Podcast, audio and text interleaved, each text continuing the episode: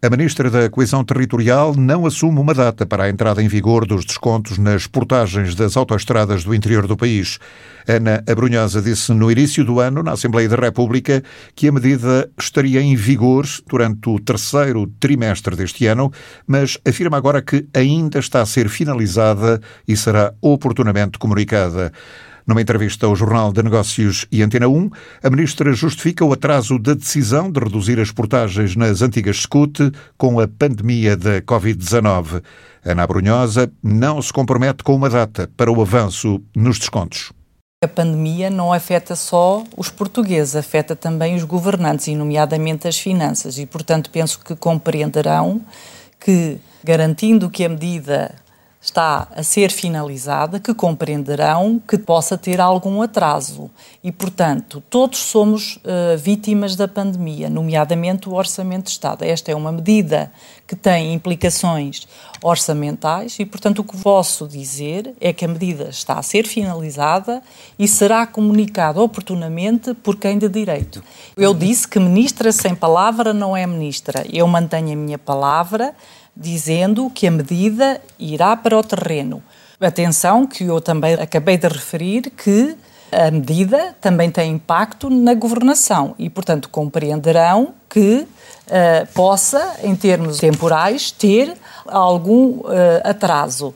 Mas o meu compromisso era que a medida fosse para o terreno. O que eu lhe digo é que a medida está a ser finalizada e será comunicada oportunamente.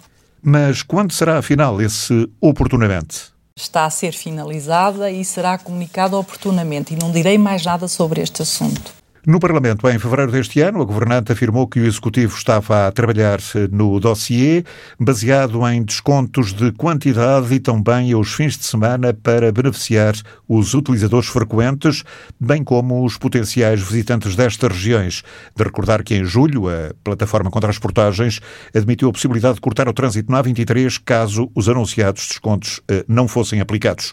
Nesta entrevista, a Ministra da Coesão Territorial, entre outros temas, disse também que considera determinante desconcentrar serviços para estes territórios, mas as resistências encontradas têm dificultado a operação.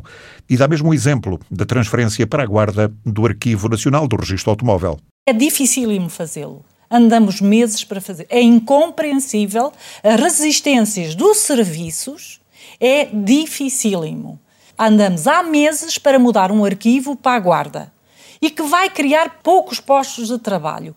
Mas as resistências são imensas. Dos serviços, no caso do Ministério da Coesão Territorial, que não tem a tutela desses serviços, o que pode fazer é pôr o assunto na agenda política, é falar com os seus uh, colegas de governo, é falar com os autarcas, como temos feito, é arranjar os edifícios para onde estes serviços vão, é fazer as pontes. Agora, não ignorem que isto é uma tarefa, uma tarefa dificílima. Sim. Passar qualquer coisa de Lisboa para o resto do país tem uma grande resistência. Não estou a dizer nos ministros, estou a dizer nos serviços do, dos ministérios. É perder poder. Nós temos que ter consciência disto. Desconcentrar, descentralizar é profundamente difícil. Este governo tem tido uma grande coragem neste domínio e conta ultrapassa muitas resistências. A tarefa é difícil, reconhece Ana Brunhosa, sobretudo por causa da resistência interna dos próprios serviços.